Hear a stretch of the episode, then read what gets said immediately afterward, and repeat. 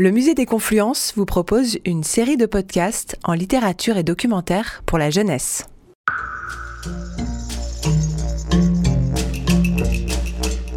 Martha était là est un livre illustré, un album de littérature jeunesse, écrit et dessiné par Attaque.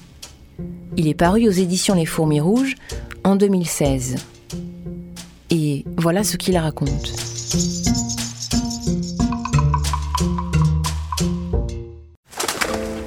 C'est l'histoire de Martha, qui est la dernière tourterelle voyageuse. Elle nous parle de l'extinction de son espèce à travers son destin personnel.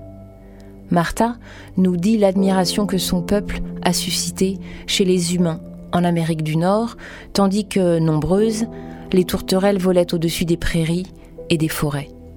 Elle nous raconte comment les peintres naturalistes ont pris plaisir à les dessiner.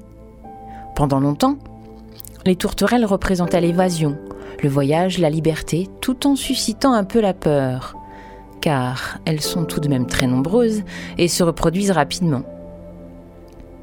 Et puis un jour, sans crier gare, elles ont commencé à déranger. Martha nous parle avec une grande naïveté. Elle fait confiance aux humains. Et ce sont ces mêmes humains qui, un jour, décident, arbitrairement, que les tourterelles sont indésirables. Les hommes ont simplement choisi de s'octroyer son territoire au nom de leur évolution. Alors ils déforestent et industrialisent. C'est terrible ce qui arrive à son peuple. En même temps, on peine à en vouloir vraiment aux humains parce qu'on sent qu'ils agissent pour améliorer leur vie sans penser aux conséquences sur la nature. Et puis, il faut bien le dire, les animaux n'avaient pas le même statut dans les siècles passés. C'est troublant parce que ça nous fait réfléchir différemment. Au musée des Confluences, nous avons choisi de vous présenter ce livre parce qu'il fait écho à l'exposition temporaire L'oiseau rare de l'hirondelle au cacapo. Attaque, l'auteur de Martha là, est un grand artiste underground allemand. Illustrateur, graphiste, affichiste, dessinateur de bande dessinée et DJ amateur.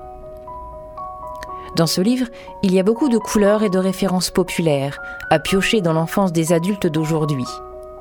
Il y a du désespoir et de l'humour. Il y a la vision d'un artiste sur le monde, sans moralisme et sans concession. Les enfants peuvent le lire tout seuls, à partir de 8 ans. Création de Lisa Bienvenue et Radio Royan Vercors. Musée des Confluences.